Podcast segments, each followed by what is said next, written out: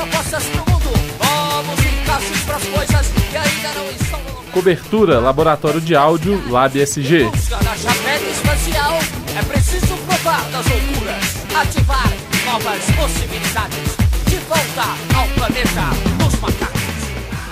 Iniciando as atividades noturnas do terceiro dia da SCAP 2015 no campus da PUC Minas São Gabriel, a engenheira mestra e desenvolvedora de software em programas como F5BR, Super Tucano e A1M, Marília Vidigal da Costa Souza ministra a conferência Inovação Tecnológica na Solução de Problemas Contemporâneos em Sistemas Complexos. Integrante da equipe de desenvolvimento de software de performance do escritório de engenharia da Embraer em Belo Horizonte, Marília fala sobre o ciclo de vida do software e os processos utilizados na Embraer para desenvolver e gerir projetos com ênfase em sistemas sofisticados. O laboratório de áudio marcou presença no evento que você confere agora na íntegra. Senhoras e senhores, boa noite.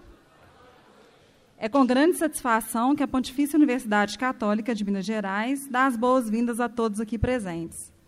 O título dessa conferência é Inovação Tecnológica na Solução de Problemas Contemporâneos em Sistemas Complexos.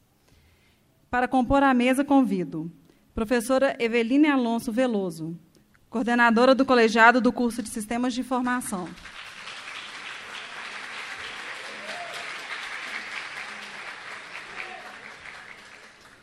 Professor Pedro Alves de Oliveira, membro do colegiado do curso de Sistemas de Informação.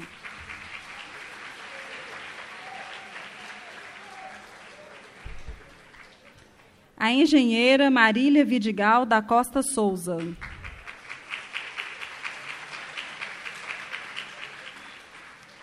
Marília é graduada em Engenharia Elétrica com ênfase em computação pela Universidade de São Paulo. Mestre em Engenharia Aeronáutica pelo Instituto de Tecnologia Aeronáutica, ITA. Atuou na Embraer no desenvolvimento de software em programas como F5BR, Super Tucano e A1M.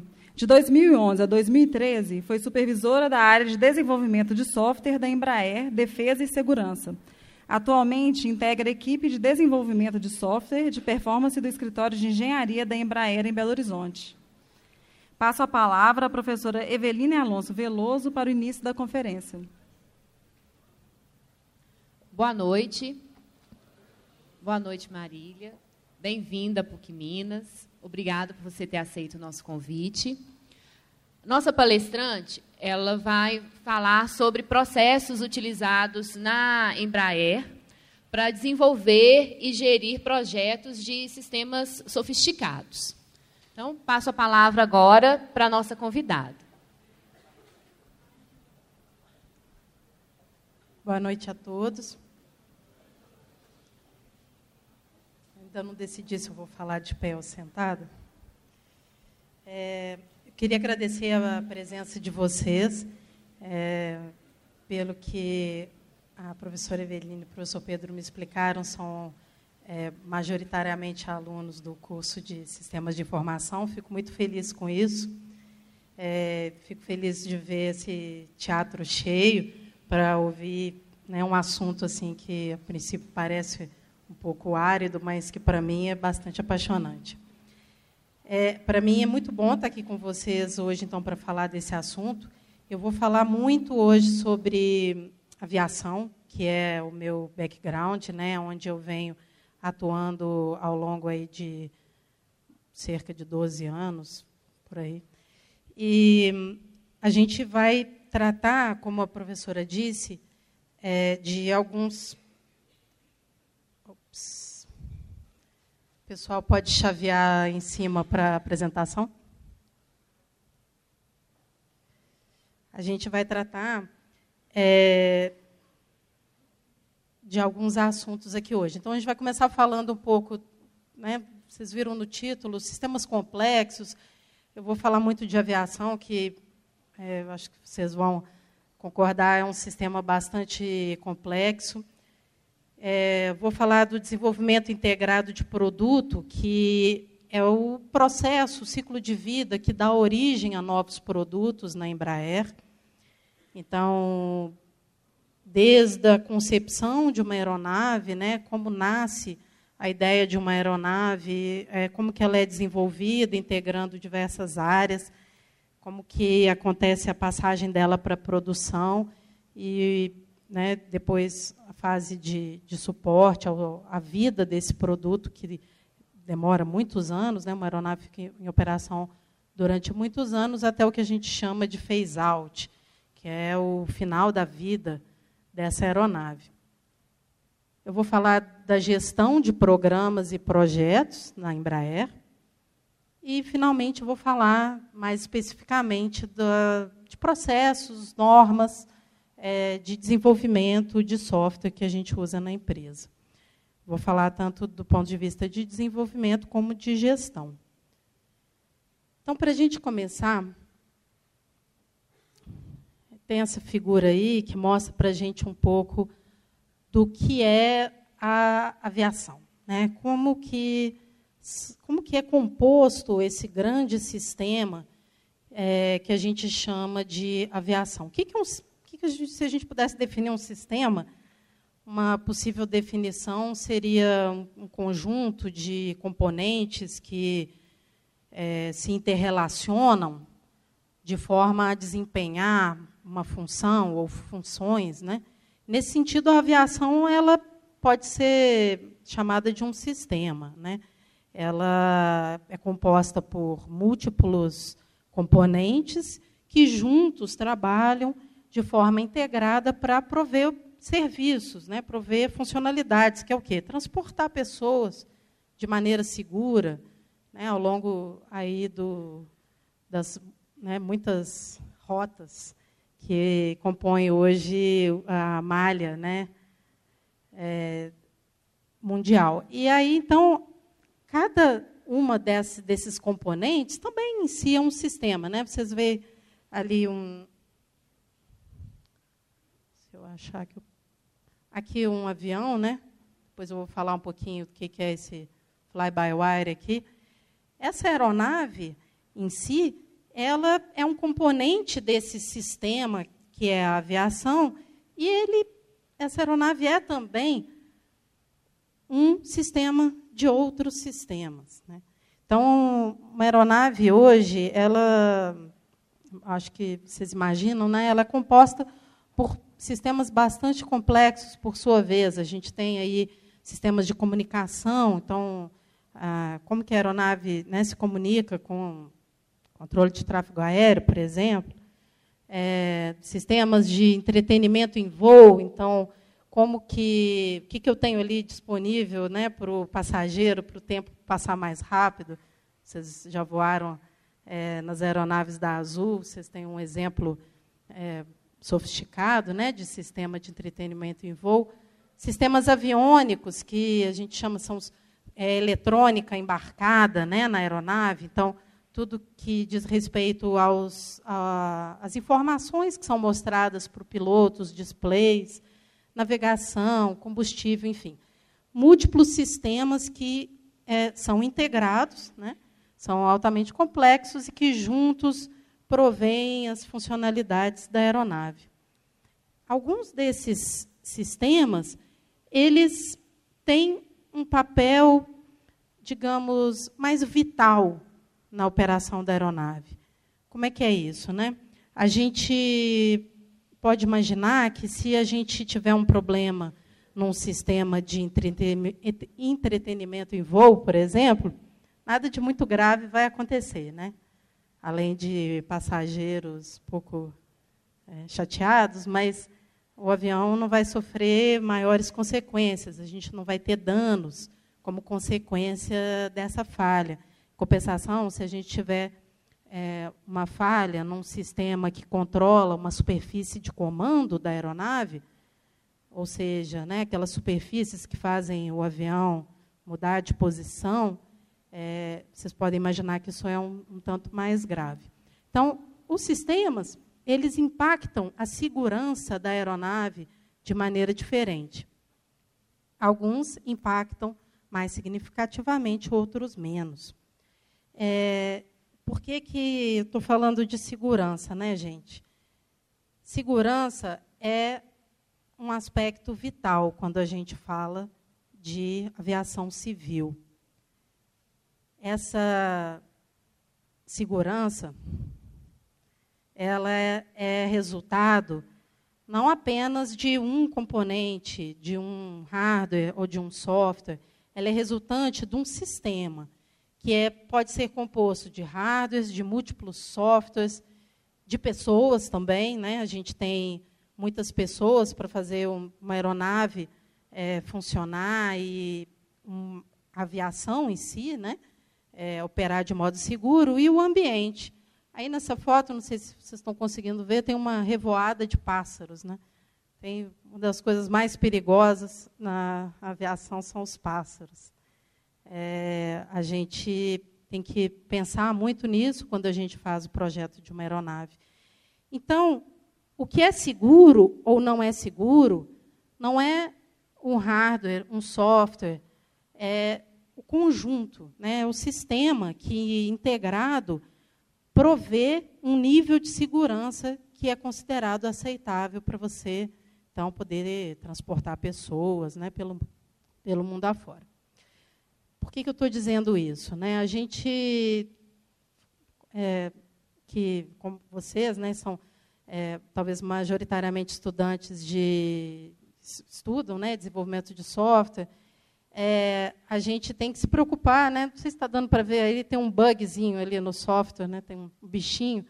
A gente tem que se preocupar com a ausência ou a tentar eliminar é, possíveis fontes de erro no nosso software. Mas o que vai garantir a segurança é muito mais do que isso. É um conjunto desse software operando num, no contexto de um sistema. E como é que. Ah, só para ilustrar isso, né? Quando a gente tem aí uma, uma aeronave operada por um piloto, uma pessoa que foi treinada para isso, uma pessoa capacitada, a gente tem, pode dizer que a gente tem um determinado nível de segurança. Se a gente pegar essa mesma aeronave e botar uma pessoa qualquer, né, eu, provavelmente um de vocês aqui, é uma outra situação completamente diferente. O sistema foi desenvolvido para ser operado por essa pessoa aqui, treinada, capacitada, reciclada, e é isso que garante um determinado nível de segurança. É, que, onde que entra o, o, software, então? Né? Eu peguei a definição do I3E, o que, que é um software safety critical, né? que é o o software aeronáutico. Ele é um software cujo uso dentro do contexto de um sistema ele pode resultar num risco inaceitável, ou seja, num nível de segurança inaceitável. É, a aviação é um exemplo fácil disso, mas existem muitos outros. Eu botei, por exemplo, uma, um equipamento aí de talvez de ressonância né, magnética, um equipamento médico, a área médica, é, ela né, necessita desse tipo de sistema, uma, um nível de segurança alto, e outro exemplo são as usinas nucleares. Né? É, a palavra safety ali né, me fez lembrar que a gente, vocês já devem ter parado para pensar nisso, mas a gente tem em português a mesma palavra segurança, para falar de dois tipos de segurança bem diferentes, né, que é safety e security, né? Safety sendo a segurança física, ou seja, uma, um nível aceitável de risco a danos é, a pessoas ou a bens, e security, segurança lógica, né? Na, no mundo aeronáutico, a gente se preocupa basicamente com safety, mas eventualmente security também deve né, entra também é, nos nossos requisitos, porque um problema de segurança security pode é, acarretar um problema de safety, né? Hoje, com o alto nível de integração que a gente tem nos, nos sistemas aeronáuticos, não é difícil imaginar é, que a gente possa ter um, um acesso indevido, por exemplo, a um sistema embarcado, e vocês podem imaginar a consequência que isso poderia ter. Né? É, como que funciona, então, né? a gente está falando de segurança, como funciona a garantia da segurança, de um nível aceitável de segurança na, nas aeronaves civis? As aeronaves civis, ou seja, essas que a gente usa aí no dia a dia, elas, para transportar passageiros, elas passam por um processo chamado certificação. É, mais especificamente, certificação de tipo. Como é que funciona isso? Né? A gente tem é, autoridades, órgãos, no Brasil, por exemplo, a ANAC, que são responsáveis por esse processo de certificação. Isso é feito com base em regulamentos. Regulamentos são como leis que devem ser cumpridas pelos é, fabricantes das aeronaves que pretendem, então, colocar um, um determinado projeto de aeronave em operação. Cada órgão desses aí, a ANAC no Brasil, EASA na Europa e FAA nos Estados Unidos, tem seus próprios regulamentos, seus próprios requisitos aeronáuticos. Eles são responsáveis por conceder essa, esse certificado de tipo a um projeto. As empresas aeronáuticas são chamadas de aplicantes, ou seja, a Embraer, ou a Boeing, ou a Airbus, ou mesmo qualquer outra empresa, é, o CTA, né, o Centro Técnico Aeroespacial, ou uma empresa menor aí de desenvolvimento de aeronaves, é, que queira ter o seu produto certificado, eles então vão até as autoridades para iniciar um processo de certificação. E aí, ao longo do desenvolvimento da aeronave, eles têm que demonstrar o cumprimento dos regulamentos aeronáuticos. Isso é um processo muito longo, muito custoso, é, mas também muito benéfico para nós passageiros que voamos e, e temos com esse aval dessas, dessas autoridades uma garantia, um selo de que aquele produto passou por uma, um crivo, né, realmente um crivo isento, é, e que aquele, aquele projeto realmente cumpre um nível de segurança é, aceitável. Como é que funciona? Então, isso a gente está falando de aeronave, né? Falei, a Embraer vai lá, quer certificar um novo produto. Mas como é que funciona para o software? Ou para os sistemas embarcados? Não é bem da mesma maneira. Eu não consigo chegar na ANAC e dizer que eu quero certificar um software aeronáutico. A ANAC ela vai certificar uma aeronave. O software, ele está lá dentro, mas para ela, o que ela enxerga, o que a autoridade enxerga é a aeronave. Não existem regulamentos específicos, ou seja, requisitos aeronáuticos específicos para software. O que existe são normas, é, a mais usada para software é essa aqui, a DO 178, essa norma ela é considerada aceitável pela autoridade. Ou seja, a autoridade diz: você, Embraer, se você me mostrar que você, ao longo do seu processo, você está cumprindo com essa norma, e você fizer isso de maneira satisfatória, então eu aprovo o seu software. Então, esse software pode operar no contexto dessa, dessa aeronave que vai ser certificada. É, essa norma, ela, eu vou falar um pouco dela mais para frente, mas ela é uma norma extremamente interessante que vem sendo melhorada ao longo dos anos. É, ela, é, ela foca no mercado, né, no contexto da aviação, mas ela abrange boas práticas, coisas que são válidas, processos que são válidos em qual, qualquer contexto. Então, esse, eu vou falar um pouco mais dessa norma mais para frente, porque eu acho que isso é realmente uma coisa muito interessante.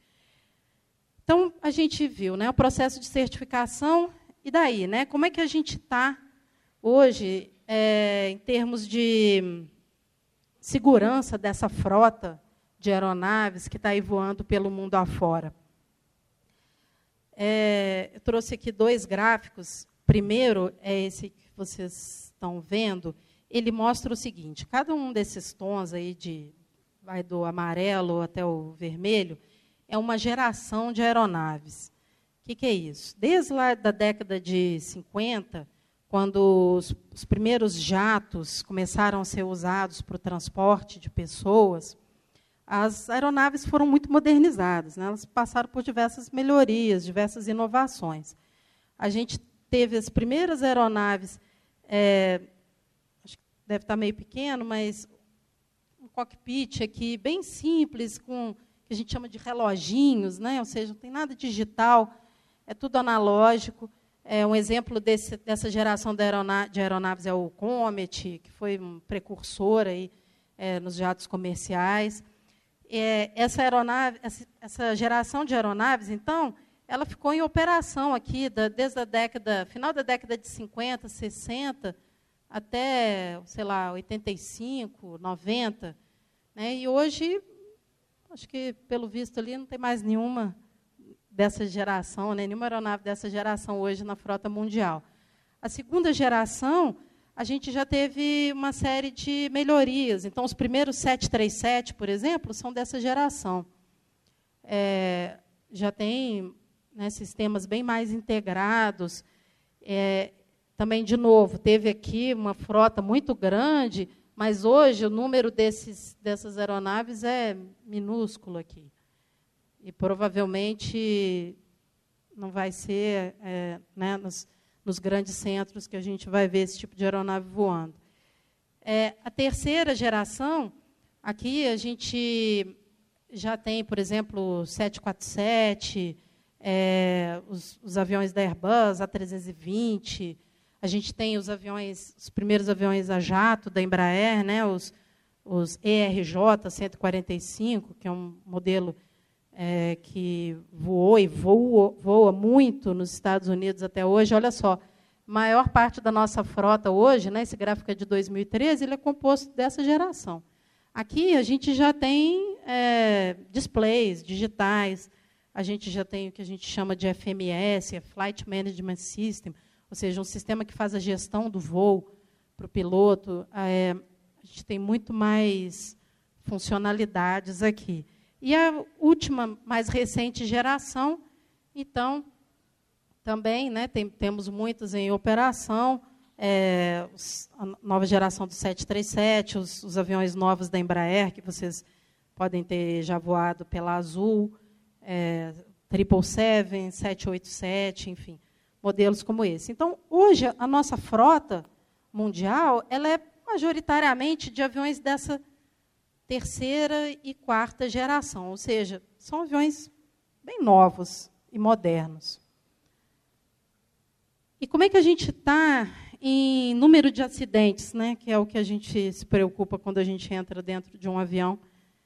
É seguro realmente esse meio de transporte, né?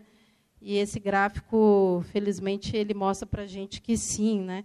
A aviação hoje, de fato, ela é extremamente segura a gente tem aqui esse gráfico, ele mostra a média de acidentes por milhão, por milhão, um milhão né, de, de voos. Então, aqui, a gente tem taxas muito baixas. É, o amarelo é a quarta geração e o vermelho é a terceira geração. Vocês veem que da, da terceira para a quarta geração caiu pela metade né, o número de acidentes. Então, Olha só como que as inovações tecnológicas, né, elas têm um papel importante é, em prover sistemas para as aeronaves que contribuam com a segurança, né? E ao mesmo tempo as, a regulamentação, é, as autoridades de certificação também melhorando, subindo a barra, como a gente fala, né? Ou seja, sendo cada vez mais restritivas querendo um desempenho, um nível de segurança cada vez maior dos fabricantes.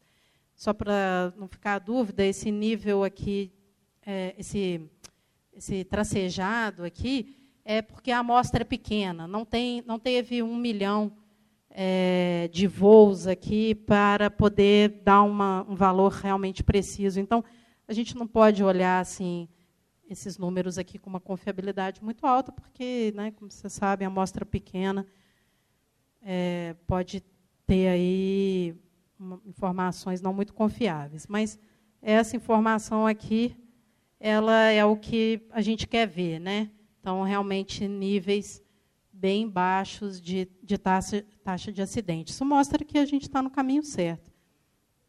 E deixa eu ver o que que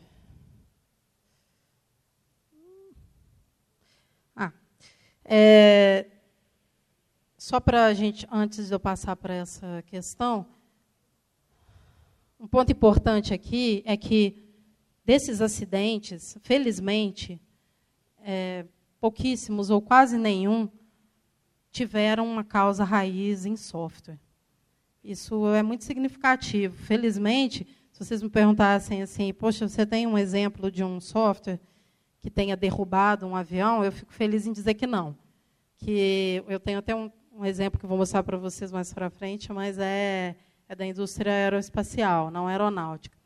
Isso mostra que essas, esses regulamentos e aquela norma que eu mostrei para vocês, né, a DO 178, é, e os fabricantes com seus processos de qualidade, eles estão fazendo um bom trabalho, né?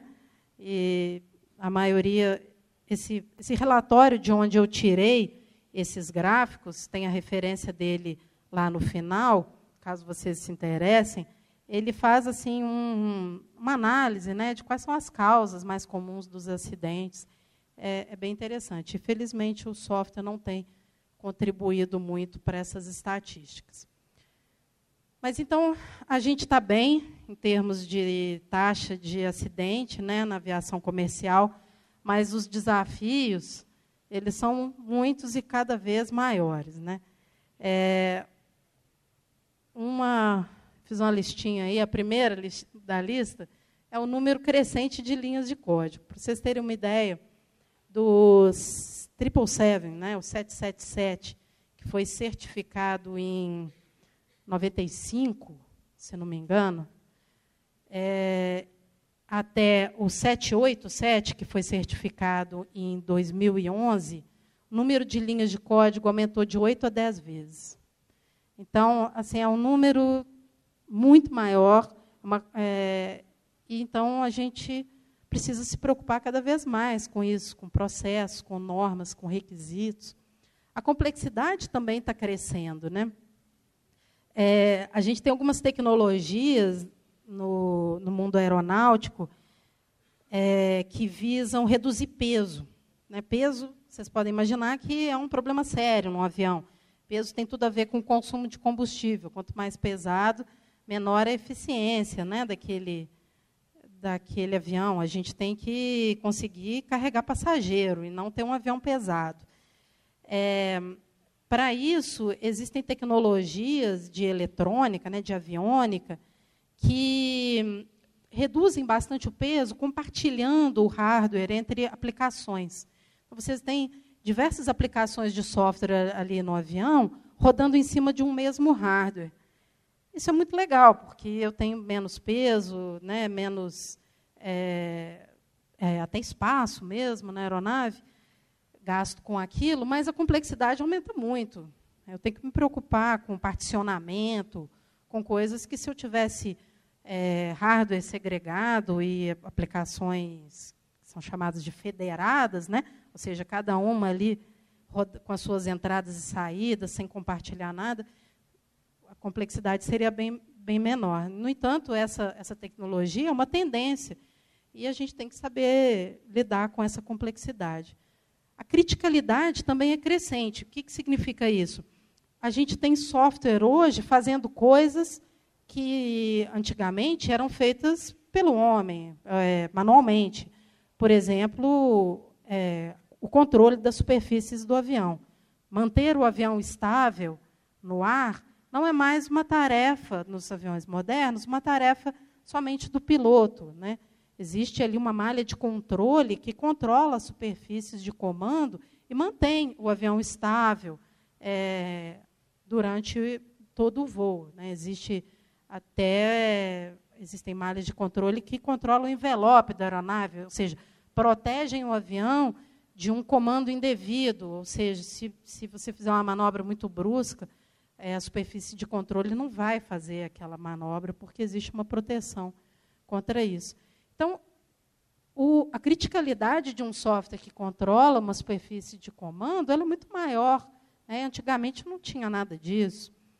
E a gente vê que isso vai aumentar, porque é muito bom né, a gente ter software fazendo trabalho para a gente e o piloto poder é, se preocupar com outras coisas. A carga do piloto é muito alta, é, principalmente durante algumas, algumas etapas do voo, como o pouso e a decolagem. É, outro desafio são as mudanças tecnológicas. Né? É, a gente, um avião, ele é desenvolvido aí durante um período de três a cinco anos. Três a cinco anos, um, uma determinada tecnologia de hardware pode ficar obsoleta. Ele, esse avião ele tem que ficar em operação durante 40 anos, 50 anos. É, como que a gente mantém esse avião né, com tecnologias que vão ficando obsoletas com o passar do tempo? Outro aspecto é que a gente, é, na, na aviação, a gente usa algumas, por exemplo, falar uma coisa bem específica, né, linguagem de programação. A gente usa, basicamente, em aviação, C, que vocês devem conhecer, e ADA. Alguém conhece ADA? Uma linguagem de programação chamada ADA. É, eu não conheço nenhuma universidade que ensine ADA. E, no entanto, é a, a linguagem de programação mais usada no mundo aeroespacial. É, vocês aprendem outras linguagens aí, né, que, tão, que são tendência é, tecnológica, mas a aviação ela obedece um outro ritmo. Então, isso também é um desafio. A gente tem que dar manutenção em softwares feitos em Fortran. Né? Também duvido que vocês aprendam Fortran também na faculdade hoje em dia. É, outro. Opa, foi rápido demais. Outros desafios aí que estão mais ou menos relacionados, né, é a necessidade de dar lucro, né? As empresas, os fabricantes de aeronave precisam dar lucro. Fazer avião é uma coisa muito bonita e apaixonante, mas a gente tem que proteger os interesses dos acionistas. E isso muitas vezes é um desafio, né? Você é, fazer um projeto, desenvolvimento de uma aeronave. É, e fazer isso com uma margem de lucro aceitável. Terceirização também é uma coisa que hoje acontece muito, né? A gente tem aí, por exemplo, exemplo mais típico, né? Sem querer entrar muito em estereótipo, mas são os indianos, né? A gente tem empresa aí na Índia é, que, que faz, né, outsourcing, faz software para outras empresas e, e isso é uma realidade também no mundo aeronáutico. E isso não é um problema em si, mas é algo que tem que ser olhado com cuidado, ou seja, o, eu tenho que supervisionar os processos que esses terceiros estão usando né, no desenvolvimento deles. Isso é uma coisa que antigamente não era uma preocupação.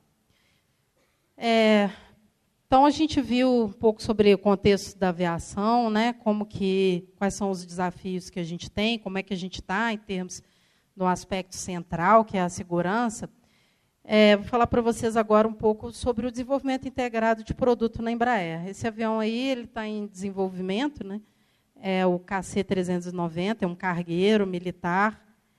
É, ele fez seu primeiro voo, acho que foi início desse ano, não me lembro bem. E ele está aí é, em pleno desenvolvimento, é uma aeronave enorme. É, e isso implica né, uma série de desafios de orquestrar esses desenvolvimentos. Como é que, como é que a Embraer está organizada? Né? A gente tem três unidades de negócio, é, aviação comercial, ou seja, a área responsável pelos aviões civis, os aviões de transporte de pessoas, aviões que vão ser vendidos para as linhas aéreas. A gente tem aviação executiva, que fabrica, desenvolve, fabrica jatos privados, né, jatos executivos, ou seja, aquele jatinho que vai ser vendido para o cantor sertanejo ou para as grandes empresas, né, para transporte de executivos. É, e aviação de defesa, né, chamada defesa e segurança, é, que vai, que é, por exemplo, responsável por aquele cargueiro que eu mostrei para vocês. E a engenharia da Embraer, ela presta serviço, ou seja, ela atua em todas essas áreas, né, com processos semelhantes em todas as aviações. Como é que é a cadeia de valor da Embraer? Né? A gente tem, mencionei aqui né, mais cedo os acionistas, as autoridades de certificação, elas são um stakeholder aqui importantíssimo né, no, no nosso mercado. É, a gente tem os nossos competidores, é, enfim, é, fornecedores, clientes, e a gente tem um processo que vai desde a da conquista de clientes, né? ou seja, processo de vendas, processo de prospecção de novos negócios, processo de desenvolvimento, é, a série e a, o suporte ao produto, ou seja, o suporte à vida do produto até o phase-out dele. Esse slide ele mostra as fases do desenvolvimento integrado de produto. Né? Como é que nasce uma aeronave? Como é que nasce o projeto de um avião? A gente tem a primeira fase é o que a gente chama de estudos preliminares, que é onde a gente vai ver é, requisitos de mercado, viabilidade técnica, estratégia industrial, ou seja, é, tudo bem, quero, tenho a necessidade de um novo avião, eu tenho é, capacidade de fazer ele, mas Onde que vai ser a planta dele? Eu tenho lugar para isso? Eu tenho capacidade para isso? Né? Tudo isso tem que ser olhado desde o início da concepção da aeronave. Alguns produtos eles nem passam aqui para frente. Eles param nos estudos preliminares. Né? A, gente, a gente brinca que é um funil. Desde o início do, do desenvolvimento, é, existe uma área da Embraer que, faz esses estudos preliminares, eles têm lá dezenas de projetos Alguns vão para frente, outros não vão. É, com base no quê? Com base em vários critérios de é, requisito de mercado, né? se é o momento para isso, eu tenho capacidade para isso, inclusive de mão de obra. Enfim. É, se então esse projeto passa para frente, ele começa a fase de definições, definições integradas, que é onde eu vou fazer um detalhamento, vou realmente conceber esse produto. Aqui no início é mais uma ideia, os requisitos de alto nível. Aqui eu vou ver aerodinamicamente que, como que vai ser esse avião. É, eu vou fazer simulações de manufatura, né? como que vai ser a, a, a parte fabril. Eu começo a, a, fazer prospecção de fornecedores. Né? A gente depende muito de fornecedores. A gente tem que qualificar os fornecedores. Passando para a fase seguinte, a gente tem é, detalhamento, né? assim, a, realmente a sequência desse desenvolvimento que chega no final na famosa certificação. Aqui no meio eu tenho ensaios em voo, ou seja, eu faço protótipos, né? Cada aeronave da Embraer tem um número aí de protótipos que vão servir somente ali durante a fase de desenvolvimento. Ou seja, com esses protótipos eu vou fazer campanhas de ensaio em voo, é, vou voar aquele avião durante muitas e muitas horas em condições, às vezes, bem extremas, para mostrar para as autoridades certificadoras que ele realmente cumpre os requisitos. Né? É, uma vez que essa aeronave está certificada, ela entra em produção, ou seja, é a chamada entrada em serviço. E daqui para frente, eu posso ter, é, além, claro, né, de suporte ao cliente, eu posso ter melhorias, a gente tem uma série de modificações que a gente faz né, durante a vida do, do produto, e essas vão sendo incorporadas é, na fase de série. Esse slide não mostra, né, mas a gente tem cada vez mais que se preocupar com, também com o fim da vida útil dessa aeronave. O que, que vai acontecer com ela depois que ela não puder mais ser voada? Né? na hora que ela fosse descartada. É, a gente hoje, cada vez mais, precisa se preocupar com sustentabilidade. É, na Embraer, a gente adota um conceito de design for environment, ou seja, eu faço a concepção do produto ao longo de toda, é, todo o desenvolvimento dele, eu considero requisitos de é, sustentabilidade ambiental. Uma questão muito importante, por exemplo, na aviação é ruído. Não sei se vocês já ouviram falar, né, mas existe um aeroporto em Londres, por exemplo, que fica absolutamente no meio da cidade. E as, as empresas, elas, elas têm que mostrar, existem medições de ruído assim muito constantes para a gente é, mostrar que a gente não está excedendo aquele nível de ruído. Isso vai ser cada vez mais, não tenham, tenham dúvida. Outro aspecto que a gente tem que se preocupar é com a emissão de CO2. Né? Aqui tem uma, uma foto é, de um, um, voo que foi feito com é, é combustível, biocombustível, né? um percentual de biocombustível em parceria com a GE na época. Hoje a Embraer tem uma parceria com a Boeing. Existe um centro de biocombustíveis em São José dos Campos, onde fica né, a, a, sede da Embraer. E, e lá, é, esse centro foi inaugurado no início desse ano, em parceria né, entre Embraer e Boeing, justamente para desenvolver tecnologia nesse, no que diz respeito a biocombustíveis. E aspecto, então, né, fundamental é, tá bom, e no final da vida útil, como que essa aeronave vai ser descartada? Né? Como é que vai ser o dano ambiental que ela vai causar nessa fase da vida dela? É, falando em inovações, né, como essa aí da, do biocombustível, aqui tem alguns números da inovação na Embraer. É, Ousadia e inovação é um dos, dos valores da Embraer, sustentabilidade é outro. E aqui tem alguns números para a gente ver que isso realmente é uma coisa que a Embraer se preocupa. É, ela não tem muita alternativa. Né? A gente, se a gente não fizer, o concorrente vai fazer. E a gente tem sido reconhecido por isso, tem, foi é, premiado com prêmio FINEP de inovação em 2011 e 2012. E então esse é um caminho sem volta, né? Para a gente falar um pouco sobre gestão de programas e projetos. Primeiro eu vou falar programas em geral, né? Assim, é, programa avião, vamos dizer assim. Depois a gente vai falar de projetos de software.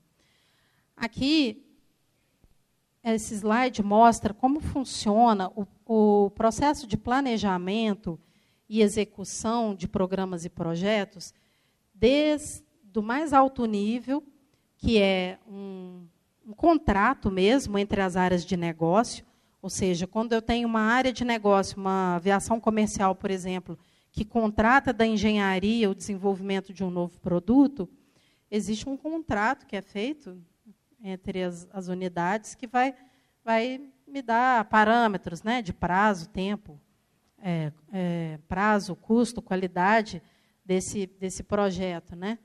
É, eu posso ter também aviões em série, né, na, na fase de série, que tenham projetos de melhoria, que, que então que a área de negócio vai contratar da engenharia. Um nível seguinte é o nível de portfólio. Né? Então, eu, como que esses, esse portfólio de projetos vai ser gerido? É, então, se eu tenho um grande, um grande projeto, um grande desenvolvimento, desenvolvimento de uma aeronave, aqui eu teria a visão de todos os projetos que compõem esse programa, é, qual, como que é a baseline né, desse projeto. Em seguida, eu tenho aqui o, o Gantt, né, um, um, cronograma de cada um dos pacotes de trabalho, cada um dos projetos. E, no último nível, a execução das atividades.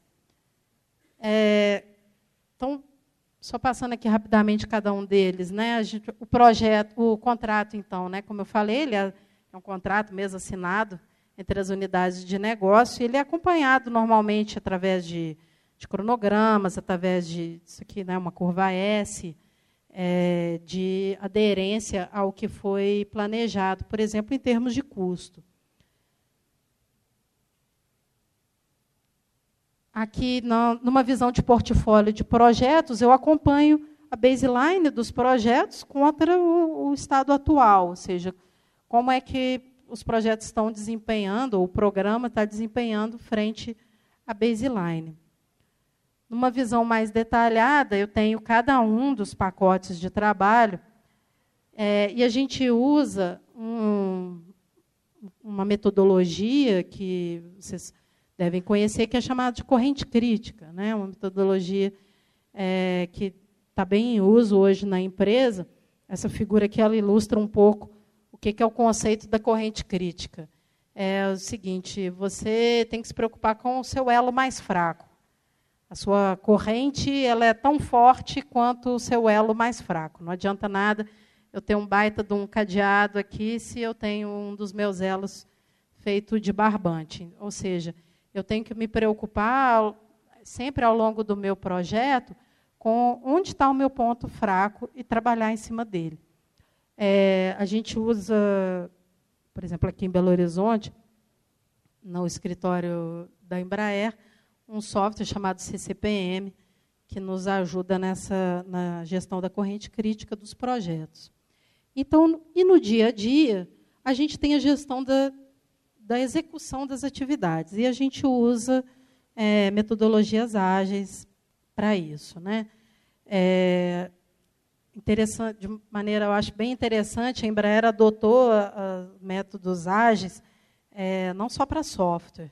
A gente vê equipes de aerodinâmica, por exemplo, rodando processos ágeis.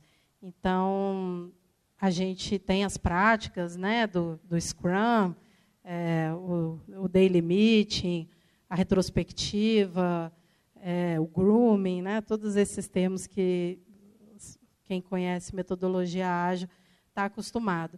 E a gente usa o Gira para fazer essa gestão do, do dia a dia das atividades. É, a integração, a realimentação, ela é feita constantemente, ou seja, o meu desempenho aqui no nível de, da execução das das atividades, ele é refletido é, na corrente crítica, que é refletido no portfólio de projetos e que é refletido no, no acompanhamento do contrato. Esse é o, o dia a dia da gestão de, de projetos e programas. É, como que a gente, em breve, uma empresa gigantesca, né? Como que a gente garante ou a gente trabalha para a harmonização dessas práticas de gestão. Né? Por exemplo, eu falei que a corrente crítica vem sendo amplamente usada. Né? Uma maneira que a gente usa para isso são as comunidades de prática. Então, a Embraer tem comunidades de prática é, das áreas de tecnologia, ou seja, desenvolvimento de software, por exemplo, existem duas comunidades de prática, é, enfim, todas as tecnologias têm as suas, e a tecnologia de gestão de projetos também tem, de desenvolvimento integrado de produto, ou seja, como trabalhar nesses processos do desenvolvimento de produto para é, garantir maior eficiência, etc. E também é, a comunidade de prática de gestão de projetos. E em 2010 foi criado um manual de gestão de projetos em Embraer também, é, que é atualizado constantemente e, e, que reflete, ele é bastante baseado no, no PMBOK, é, que reflete como né, o fazer, o como fazer os procedimentos da gestão de projetos na empresa. Descendo um pouco mais no, no nível de desenvolvimento de software, é, vou falar um pouco sobre os processos de desenvolvimento e gestão.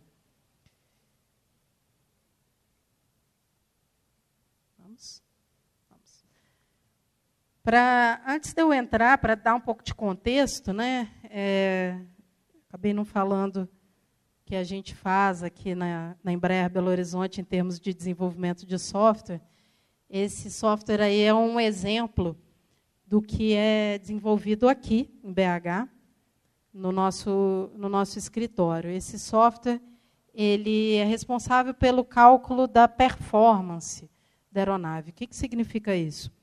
Quando eu tenho um, um, uma aeronave, eu tenho que saber a linha aérea, ou é, o dono do avião, se for um avião executivo, piloto, ele precisa saber, por exemplo, se ele consegue decolar ou pousar o avião em determinadas condições. Imagina que é, você é dono desse jato aqui, executivo, você mesmo voa ele, porque ele é um avião pequeno, e você foi treinado para isso, né? E você está numa pista e começa a chover e está muito quente, você precisa saber, e aí, eu posso decolar? Né? Esse software ele faz isso. Ele faz isso é, calculando, por exemplo, o comprimento de pista, baseado nas condições é, meteorológicas, baseado no seu peso. Então, se você estiver mais pesado, vai ser mais difícil tirar do ar. É, se estiver mais quente, também vai ser mais difícil. E ele dá para o piloto uma série de informações, por exemplo, essas esses V1, VR, V2 são velocidades de referência que o piloto usa durante a decolagem. Na hora que ele está decolando, ele acompanha essas, essas velocidades para decidir se ele vai prosseguir com a decolagem ou se ele vai abortar a decolagem, que é um procedimento normal. Esse software, ele, ele é parte do avião, no seguinte sentido. É, antigamente, os, os, aviões eram vendidos com um baita de um manual dessa grossura aqui, que é um manual de voo, é, que tinha gráficos, muitos gráficos que davam essa performance. Ou seja, se eu queria fazer um cálculo ali de comprimento de pista, eu tinha que olhar diversas tabelas ou ábacos é, para ver, para fazer um cálculo que normalmente era um cálculo conservativo, né, um cálculo aproximado e conservativo é, eu conseguia fazer, mas demorava muito mais tempo e tinha uma precisão muito menor. Com o passar do tempo, as empresas foram substituindo então essa seção de, de cálculo de performance do manual de voo por esse software aí. Então ele é parte do avião. Não existe, se eu não tiver esse software, eu vou ter que entregar o manual lá para a linha aérea ou para o dono do avião e normalmente ele não vai gostar muito. Esse software ele roda é, tipicamente ambiente Windows ou Linux, ou, por exemplo, ambiente ou dispositivos móveis, por exemplo. Ele, aí a gente pode pensar assim, poxa, o software roda num, num ambiente Windows, será que ele, ele pode ser considerado um software crítico, né? E a resposta, é, se, se alguém tinha alguma dúvida, ela ficou bem clara esse ano, quando muitos aviões da American Airlines ficaram parados no chão por causa de um software desse tipo. Eles têm um software desse tipo no iPad e todas as aplicações, depois de uma atualização, todas as aplicações é, pararam de funcionar e aí nenhuma aeronave saía mais do chão. Isso aconteceu, vocês podem ver na internet. Eu ia fazer um, um screenshot para mostrar, mas acabei esquecendo. É, então, é claro que ninguém morreu por causa disso, né? felizmente, porque nenhum avião saiu do chão, mas é bastante desagradável. Né? Então, todos esses softwares que são parte, do, da, parte da aeronave, parte do produto avião, eles são objeto de um processo de desenvolvimento que tem que ser bastante rigoroso. Como é que é esse processo? Se a gente olhar assim superficialmente, né, é, a gente Normalmente esse, esses processos eles parecem um pouco com essa figura aqui, ou seja, eu tenho uma fase de concepção do software, é, uma fase de construção, ou seja, ele vai ganhando novas funcionalidades de maneira incremental, e uma transição ali à entrega. Né? E processos de suporte, né, que são chamados de processos, na norma que a gente usa, é, são chamados de processos integrais, ou seja, processo de gestão de configuração é um processo integral. É, a gente, no, no escritório de Belo Horizonte, recentemente, a gente começou a aplicar é, uma metodologia que é baseada no, baseada no Scrum, né, baseada em metodologias ágeis, mas ela é feita para ambientes que eles chamam de ambientes regulados, né, ambientes que são sujeitos a uma regulamentação maior, que é o DAD, pequenininho aqui, é Disciplined Agile Delivery. É, esse, esse processo, essa metodologia, ela é bem interessante porque ela é uma mistura do, do RUP, né, que era um processo que estava muito na moda uns anos atrás, é, ou o OpenApp, que, que é um processo também bem conhecido, com metodologias ágeis. A gente vem aplicando esse tipo de processo aqui com bastante sucesso. O interessante é que a gente tem os, os ciclos incrementais né, de, de evolução do produto, mas a gente tem uma fase inicial que às vezes pode ser um pouco pesada de planejamento, de é, requisitos de, de alto nível e coisas assim. Se a gente coloca uma lupa aqui nessa fase de construção, ou seja, entrando um ponto de vista assim, um pouco mais técnico, como que funciona é, o desenvolvimento do software, a gente veria algo como essa figura aqui. A gente tem os que a gente chama de requisitos de sistema, é, ou seja, requisitos que vão são requisitos de mais alto nível, que vão além do software, requisitos realmente é, do sistema como um todo, que são desdobrados em requisitos de alto nível e, posteriormente, em requisitos de baixo nível. Esses requisitos de baixo nível, eles estão num nível que é suficiente para eu implementar. Essas setinhas aqui, elas mostram rastreabilidade. É a norma que a gente usa, ela requer rastreabilidade bidirecional entre todos esses componentes aqui, todos esses tipos de artefato. E aqui é, os testes, né, a minha campanha de teste, ela vai ser sempre feita com base contra os requisitos que eu defini. Isso é muito interessante porque a gente consegue, ou a gente tem como objetivo, mostrar que o software ele cumpre os requisitos que foram especificados. Né? A gente faz isso com base na verificação desse software, né, código executável, na verdade não está mostrado aqui, contra esses requisitos. Mas e se tiver faltando requisito? Né? Então, é muito importante a gente trabalhar nessas, nessas camadas aqui, principalmente requisitos de sistema. Boa parte dos erros de software que a gente vê nesse tipo de produto é, no fundo, são, são gaps, né? são falhas de especificação aqui nesse nível. Eu não pensei numa determinada condição, é, eu não, não antecipei é, alguma coisa que poderia acontecer, eu não me preparei para uma condição de erro, por exemplo, adequadamente. Como que é o, o processo, então, que a gente segue? é, botando a lupa aí um pouco mais, falei para vocês mais cedo dessa norma aqui, a DO 178, esse B e C aqui são revisões, né? Eu falei para vocês que essa norma ela vem é, evoluindo assim ao longo de muitos anos.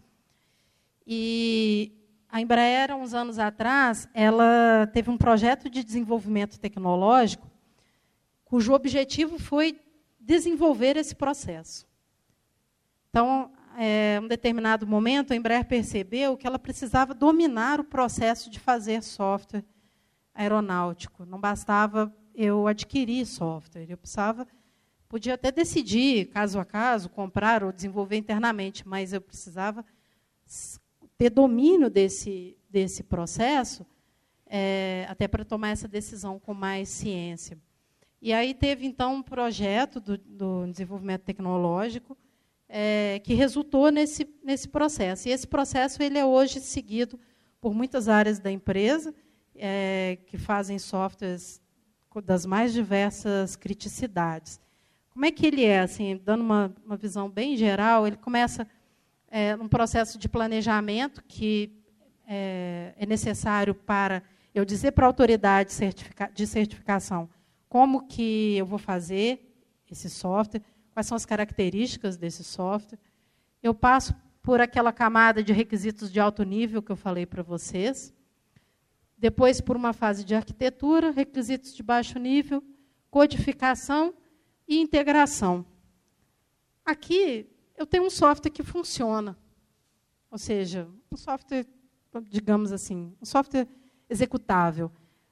Todas essas atividades aqui em azul são atividades chamadas de verificação. Não só teste, mas também revisão.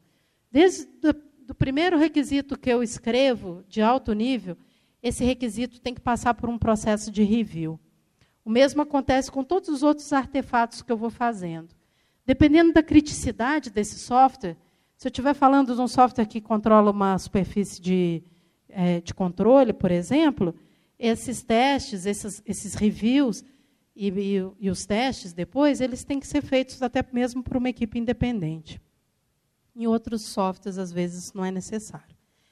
E aqui a subida, a gente chama, né, a subida do V, é ok, tem um software aqui, um executável, é, mas eu tenho que fazer uma série de testes dele, eu tenho que testar ele com relação aos requisitos de baixo nível, eu tenho que testar ele, eles com relação aos requisitos de alto nível, eu tenho que testar, eu tenho que verificar a cobertura dos meus testes, é, ou seja, a, existe uma, um tipo de análise que tem que ser feito que se chama cobertura estrutural, ou seja, eu tenho que mostrar que os meus testes exercitaram aquele código ali, passando por cada uma das condições dele, cada if, cada statement do meu, do meu código foi exercitado. É, essa norma, como eu disse no início, ela é uma norma bastante interessante. E fazer esse processo, desenvolver esse processo, foi um aprendizado muito interessante para a Embraer. Hoje a gente, esse processo está em execução, em melhoria contínua, né? ele já passou por várias revisões. É, e aos estudantes aí de, de software que se interessarem por software crítico, eu recomendo é, dar uma olhada nessa norma e, e também num, num um livro que eu vou mostrar para vocês mais para frente um pouco. Deixa eu ver se vai rodar esse meu vídeo aqui. Não.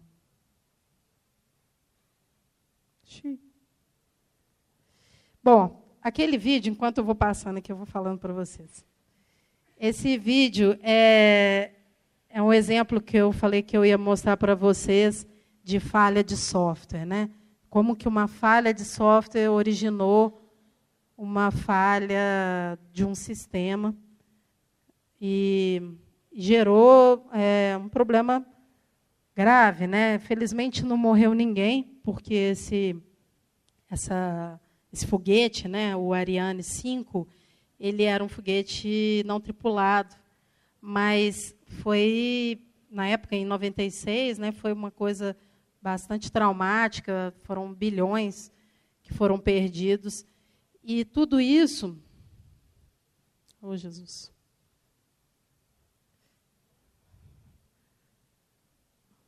Ver se.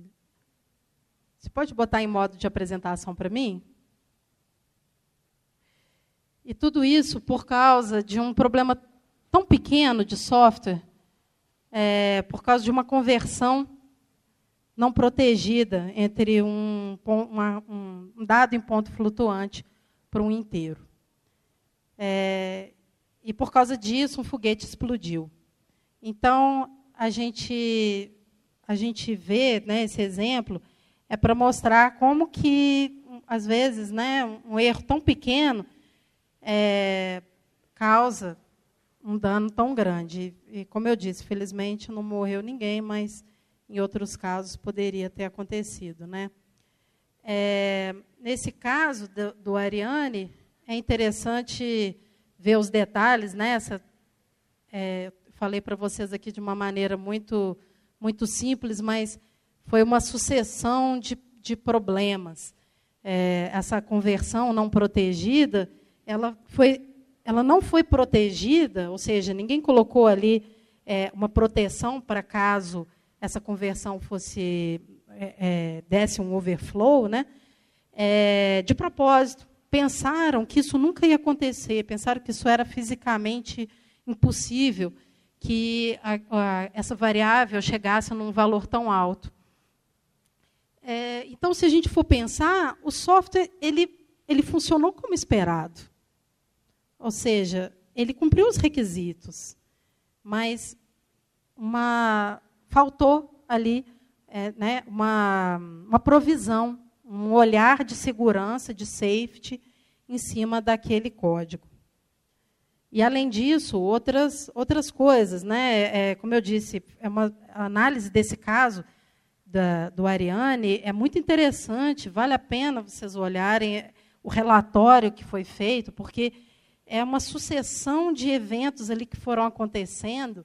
A variável ela estourou e, e aí é, o equipamento ele parou de funcionar. Ele era um inercial, era um equipamento que dava posição do foguete, era um equipamento que não podia parar de funcionar, não por causa de um problema assim, né? Então é uma sucessão de coisas que levaram a, a essa explosão, mas a causa raiz ali foi um overflow.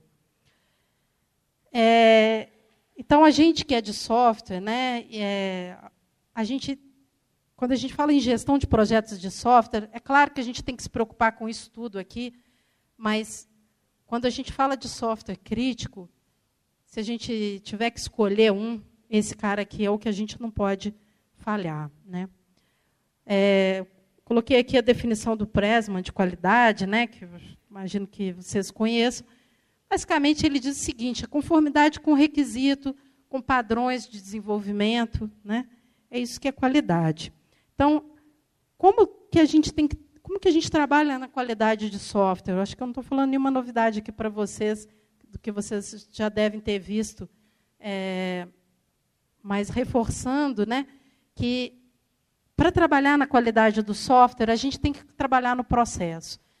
Como que a gente faz isso? Através de normas, de padrões, né, de modelos de maturidade, né, CMMI, coisas desse tipo. Quando a gente fala de software aeronáutico, existe um conceito que é o Development Assurance Level. O que, que é isso? É o grau de rigor que eu aplico num determinado processo. Ou seja, nem, eu tenho a, a noção, né, como eu falei para vocês no início, nem todo sistema, nem todo software que está num avião é igual. Nem todos têm a mesma criticalidade. Então, nem todos eu preciso rodar um processo, o mesmo processo. O processo não precisa ser tão rigoroso para um software de entretenimento em voo, mas para um software que, cuja falha pode acarretar é, uma, uma falha catastrófica, né, resultar na morte de pessoas, esse sim tem que ter um rigor mais alto. E aí a gente tem uma premissa, a crença de que um processo mais rigoroso tem mais chance de antecipar, de encontrar erros antes. Então, se eu fiz requisitos e passei esses requisitos por um processo de review, eu estou fazendo isso com a crença de que eu posso achar um problema ali e não passá-lo adiante. Né? Então, o objetivo desse, desse rigor é identificar e eliminar erros.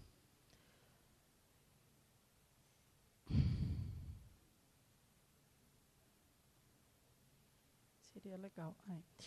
Bom, então, esse, isso é, é, feito. Como, como que eu determino qual que é esse assurance level? Eu vejo é, qual, qual condição de falha, qual efeito no nível da aeronave pode ser causado se um erro no software. O software não falha, né? o software tem erros. So, um erro aqui do software pode ocasionar uma falha no nível de sistema e essa falha pode ter um efeito no nível da aeronave. Baseado nesse efeito, determina a criticidade do software. Então, como eu falei, alguns são mais críticos que outros. Alguns vão ter um processo mais rigoroso que outro. E como que funciona nessa norma, na DO, a gestão da qualidade? Exatamente como qualquer outro projeto de software. Né? Eu tenho um processo de desenvolvimento e o processo de gestão da qualidade roda aqui em paralelo, com base em normas, procedimentos, num plano de qualidade e em auditorias, em, em pontos de controle em que eu vejo se esse processo está sendo seguido. Ou seja, se o, o que eu determinei aqui está sendo realmente executado. E eu faço realimentações no caso dos, de problemas encontrados, né, ou melhorias. É, é exatamente da, da, mesma forma de qualquer outro projeto né, de software. Aqui eu listei algumas normas, né, a gente já está terminando, é, normas e padrões que a gente usa. Né? Então, essas normas e padrões eles são fundamentais, é, além de serem, no caso é, de alguns, são obrigatórios, né, como eu disse, a, a autoridade de certificação não vai aceitar um software, ou vai ter muito mais dificuldade de aceitar um software que não tenha sido desenvolvido de acordo com essa norma aqui, é, eles são boas práticas. Eles realmente foram construídos com base em lições aprendidas. A cada acidente aeronáutico né, é, é feita uma investigação. Né? acho que vocês sabem disso. E essas investigações, o resultado dessa investigação é sempre usado para subir a barra. E não é diferente no caso de software. É, existem normas é, ou orientações, guidelines para sistemas. A ARP 4754 é uma norma da, é, da SAE, da SAE, é, e existem normas para software. Essas duas aqui são as mais usadas, a DO 178 para o mundo civil e a 1000 Standard 498 é uma norma usada para aviação militar, que também é, ela não é objeto de uma certificação como a, é, a certificação feita pela ANAC, mas ela também tem que demonstrar cumprimento com, com esse tipo de regulamento. Então, a gente tem normas de processo e a gente tem normas de produto também. Normas de produto, é, por exemplo, né, um programming standard né, da MISRA, que é muito usado para C, para C++, é, isso aqui a gente, a gente nem sempre usa esse standard é, na sua totalidade, mas usa boa parte dele. E normas, né, de, por exemplo, para especificação de requisitos, como essa do I3E. É claro que, ao longo do tempo, né, a empresa também vai definindo as suas próprias normas e de, né, de, de processo de produto. É, Queria deixar para vocês uma mensagem final. Esse, essa figura aí ela é uma figura real. Ela mostra as rotas que a gente tem. Na verdade, é do ano passado. É uma reportagem que o jornal The Guardian fez, muito interessante, sobre os 100 anos da, da aviação, no sentido de aviação comercial. Né? É, desde 1914, quando se não me engano, foi vendido o primeiro ticket, né, o primeiro, a primeira passagem é, de um avião, então, para transportar pessoas até 2014, né, o The Guardian fez uma reportagem de como que a aviação mudou, né, mudou radicalmente. Ela não existia e passou a existir. E, e isso mostra, então, todas as rotas. Vocês veem como que às vezes a gente se assusta com a quantidade de pouso e decolagem que tem num, num aeroporto como, sei lá, o Santos Dumont ou Guarulhos, mas olha só né, como que é isso aqui. Né? É outro nível de, de tráfego aéreo. Né? É, por que, que eu estou falando isso? Né? Nesse momento, é estimado que meio milhão de pessoas estejam voando essas pessoas elas esperam chegar no destino delas de maneira segura, né? E a gente viu nas estatísticas que felizmente é, boa a, grande parte delas vai conseguir fazer isso, uma taxa muito pequena. a gente ainda tem acidentes, é, mas isso é resultado de um aí de 100 anos né, de aprendizado da indústria aeronáutica e, inclusive, na área de software. É, eu estou dizendo isso porque eu acho que essas normas, esses processos dos quais a gente falou, eles valem a pena ser olhados. Vocês que são da, da academia, vale a pena um olhar para esse tipo de norma, vale a pena ver que tipo de boa prática que elas incorporam, né? É, porque eu acho que elas têm contribuído muito para a gente voar de maneira mais segura. É isso que eu tinha para falar para vocês. É, tem uma listinha aí de referências. Esse, esse livro aqui eu recomendo muito.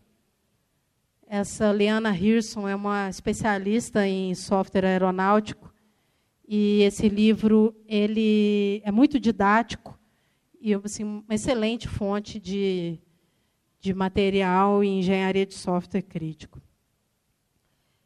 É isso. Está é, tá aqui meu e-mail. Caso vocês queiram fazer alguma pergunta, estou à disposição. Obrigada.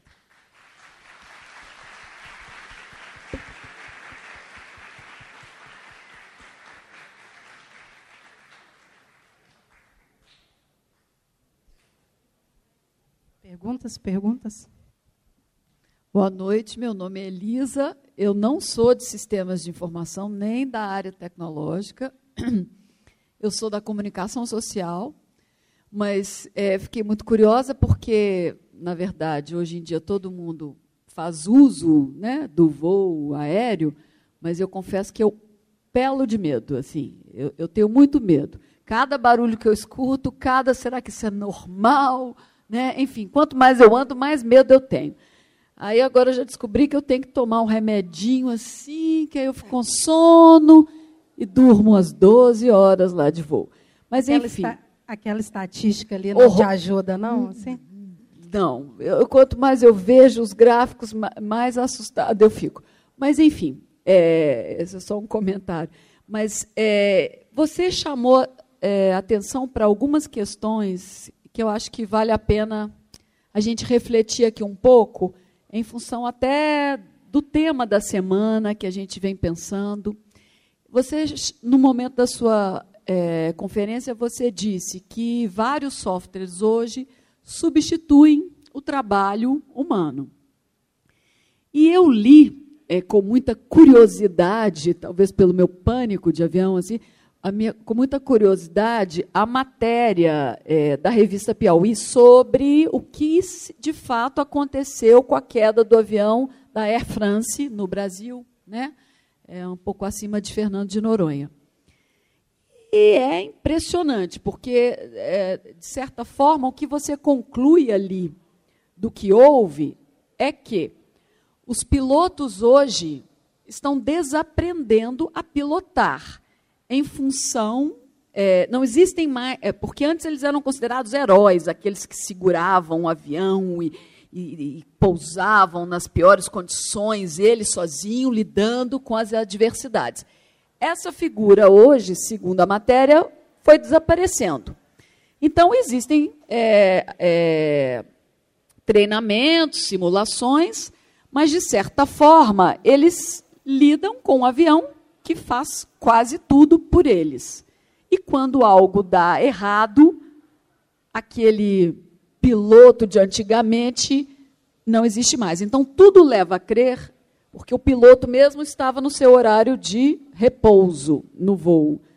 Né? E era o copiloto que estava à frente. Mas quando o piloto levantou, acordou e foi verificar o que se passava, é, foi tudo muito rápido e o avião caiu. Quer dizer, eles não conseguiram raciocinar como pilotos, já que o sistema eles não conseguiam entender o que que os softwares, o, o sistema a, é, dizia, né, apontava para eles, e eles não conseguiram raciocinar também como piloto. Diz, diz a matéria que se eles não tivessem feito nada, talvez o software teria estabilizado o avião, enfim, é uma hipótese, né? Mas é um pouco para a gente refletir sobre isso, porque uma outra frase sua foi: essa tendência só vai aumentar. E o que, o, Né? E como fica a situação dos pilotos? Que tipo de piloto a gente precisa hoje? Será que, se, será que os alunos de sistema de informação vão começar a pilotar o avião também? Porque eles vão, dar, eles vão saber ler os sinais né, ali é, da, da tecnologia melhor do que o, o antigo piloto e sua antiga formação? É só para pensar junto aqui. Obrigada. Legal, muito legal. É, realmente, esse caso aí da Air France, ele, ele foi bem emblemático, né? porque, como você disse, houve um, houve um problema ali de interpretação dos, dos dados né? que estavam sendo mostrados. É, existe toda uma área em aviação que é chamada de Human Factors, ou seja, que é justamente para estudar os fatores humanos, porque é, o piloto ele está sempre no loop ali.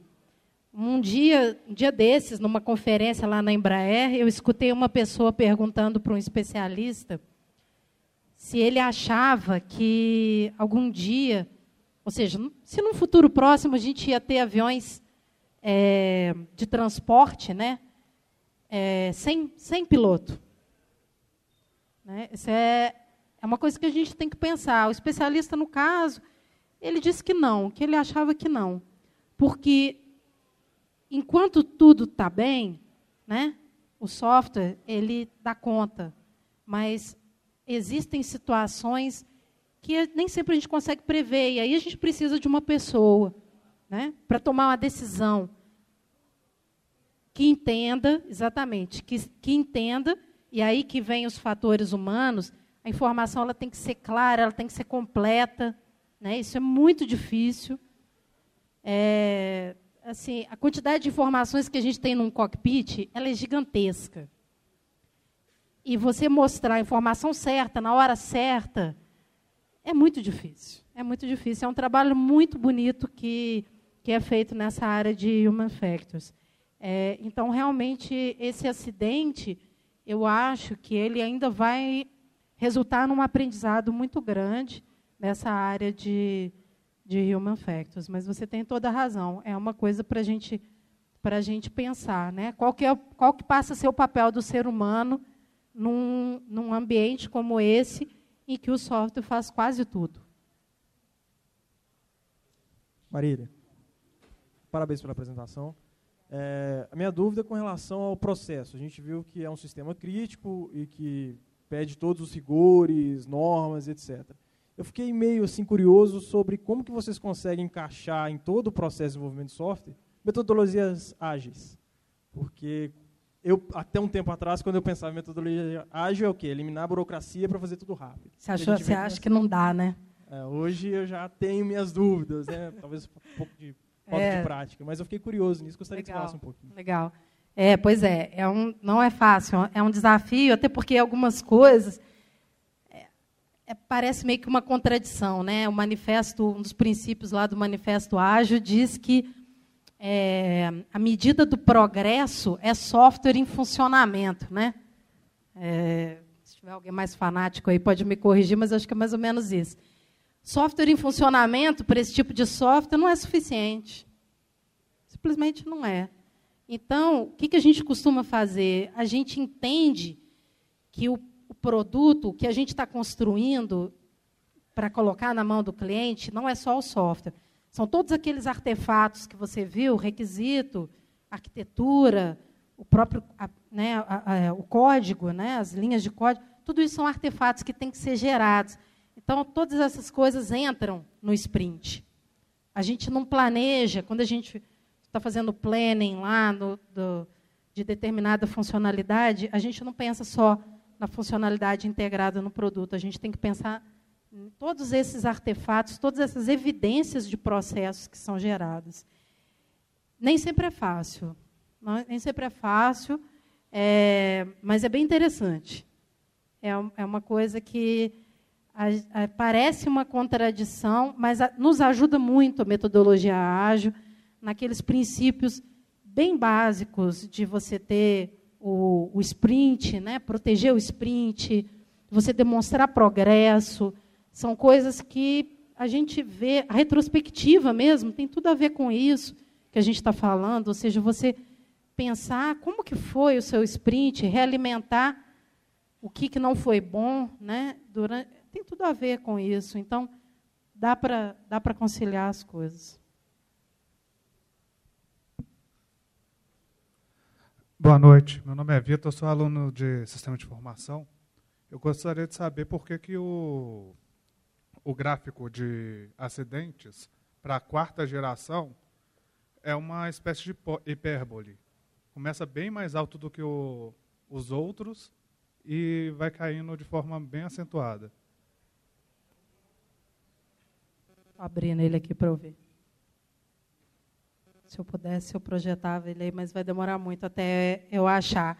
Ah, sim, ele é uma hipérbole. Entrada em serviço.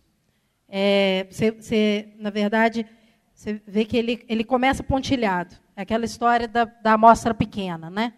No início, tem, a, a gente tem amostras muito pequenas. É, mas existe uma coisa que tem a ver com a pergunta da professora também. Sistemas quarta geração são sistemas mais complexos.